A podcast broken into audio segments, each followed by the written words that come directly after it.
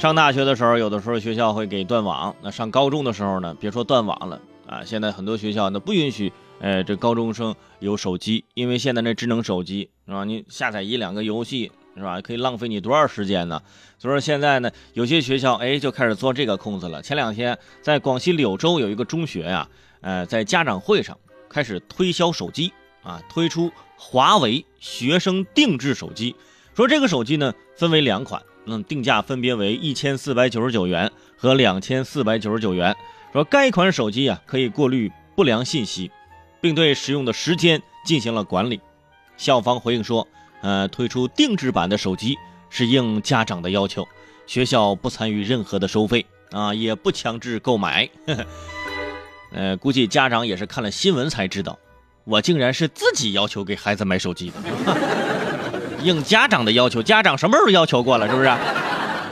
后来呢，在十三号啊，五月十三号，华为就开始回应这件事儿，说这一次的活动是广西的一个科技公司啊单方面宣传的行为，华为对此是毫不知情，将会严肃追责。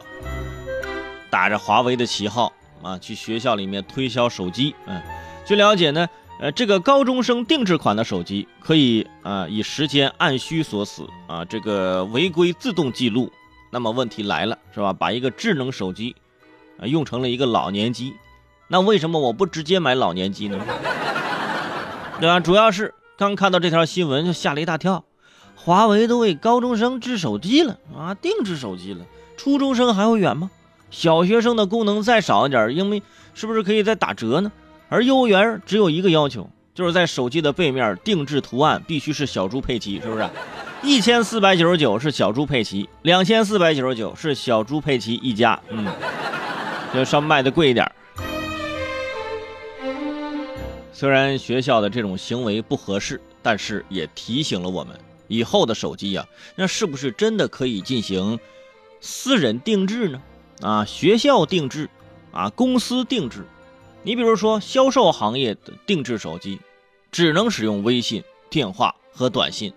上班的时间啊，必须保证随时和客户聊天，约时间地点多好，花几千块钱是吧？给自己买了一副电子手铐，你说 对不对？